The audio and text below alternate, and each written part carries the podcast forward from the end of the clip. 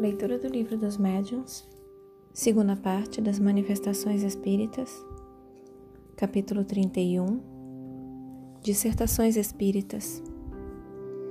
Nesse capítulo a gente vai ler sobre os seguintes temas acerca do Espiritismo, sobre os médiums, sobre as sociedades espíritas Comunicações Apócrifas. Reunimos neste capítulo alguns ditados espontâneos que completam e confirmam os princípios exarados nesta obra. Poderíamos inseri-los em muito maior número.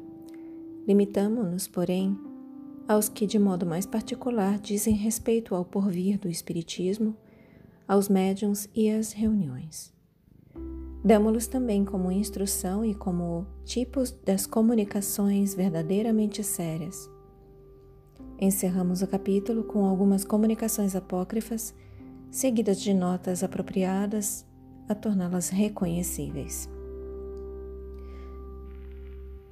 Primeira parte acerca do Espiritismo. O primeiro tema, acerca do Espiritismo. Número 1. Um, Confiai na bondade de Deus e sede bastante clarividentes para perceberdes os preparativos da nova vida que Ele vos destina. Não vos será dado, é certo, gozá-la nesta existência. Porém, não sereis ditosos se não tomardes, se não tornardes a viver neste globo, por poderdes considerar do alto que a obra que houverdes começado se desenvolve sob as vossas vistas?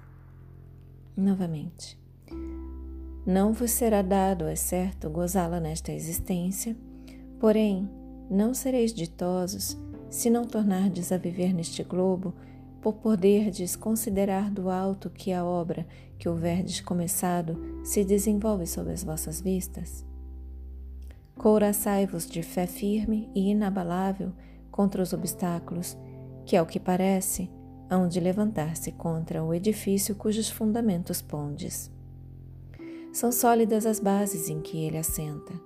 A primeira pedra colocou-a o Cristo. Coragem, pois, arquitetos do Divino Mestre. Trabalhai, trabalhai, construí. Deus vos coroará a obra. Mas lembrai-vos bem de que o Cristo renega, como seu discípulo, todo aquele que só nos lábios tem a caridade. Não basta crer, é preciso, sobretudo, dar exemplos de bondade, de tolerância, perdão, não basta crer, é preciso, sobretudo, dar exemplos de bondade, de tolerância e de desinteresse, sem o que estéril será a vossa fé. Santo Agostinho. Número 2. O próprio Cristo preside aos trabalhos de toda sorte que se acham em via de execução para vos abrirem a era de renovação e de aperfeiçoamento que os vossos guias espirituais vos predizem. Se com efeito, afora as manifestações espíritas, lançardes os olhos sobre os acontecimentos contemporâneos, reconhecereis sem hesitação os sinais precursores que vos provarão, de maneira irrefragável, serem chegados os tempos preditos. Estabelecem-se comunicações entre todos os povos. Derribadas as barreiras materiais, os obstáculos morais que se lhes opõem à união, os preconceitos políticos e religiosos rapidamente se apagarão e o reinado da fraternidade se implantará, afinal, de forma sólida e durável. Observai que já os próprios soberanos, impelidos por invisível mão, tomam, coisa por, para vós inaudita, a iniciativa das reformas. E as reformas, quando partem de cima e espontaneamente, são muito mais rápidas e duráveis do que as que partem de baixo e são arrancadas pela força.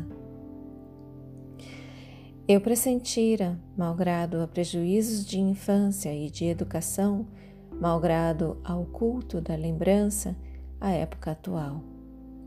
Sou feliz por isso e mais feliz ainda por vos vir dizer: Irmãos, coragem, trabalhai por vós e pelo futuro dos vossos, Trabalhai sobretudo por vos melhorardes pessoalmente e gozareis na vossa primeira existência de uma aventura de que tão difícil vos é fazer ideia quanto a mim vou-la fazer compreender.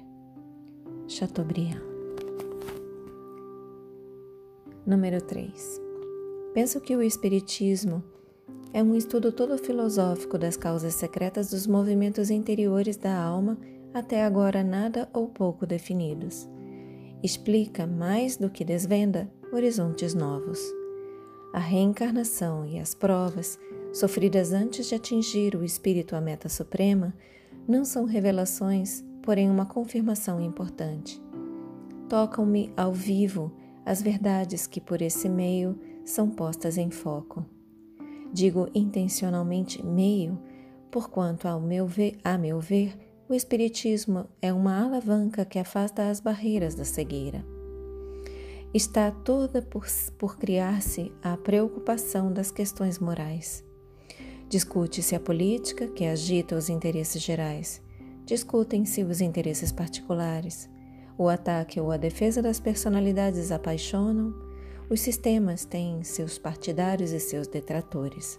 Entretanto, as verdades morais as que são o pão da alma, o pão da vida, ficam abandonadas sob o pó que os séculos hão acumulado.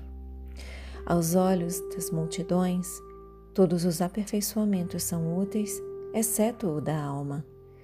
Sua educação, sua elevação não passam de quimeras próprias, quando muito, para ocupar os lazeres dos padres, dos poetas, das mulheres, quer como moda, quer como ensino.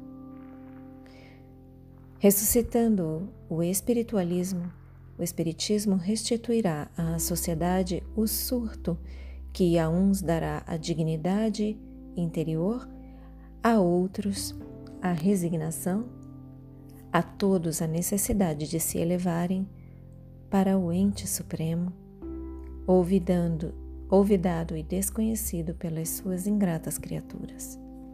Novamente, ressuscitando o espiritualismo, o Espiritismo restituirá à sociedade o surto que a uns dará a dignidade interior, a outros a resignação, a todos a necessidade de se elevarem para o ente supremo, olvidado e desconhecido pelas suas ingratas criaturas. J. J. Rousseau. Fechem os olhos, deixem que essas palavras se aprofundem em vocês. Expressem gratidão aos seus guias, mentores, protetores e anjos anjo guardião, expressem gratidão a Deus, agradeçam a si mesmos pela continuidade na leitura e eu também agradeço pela oportunidade. Boa noite. Namastê.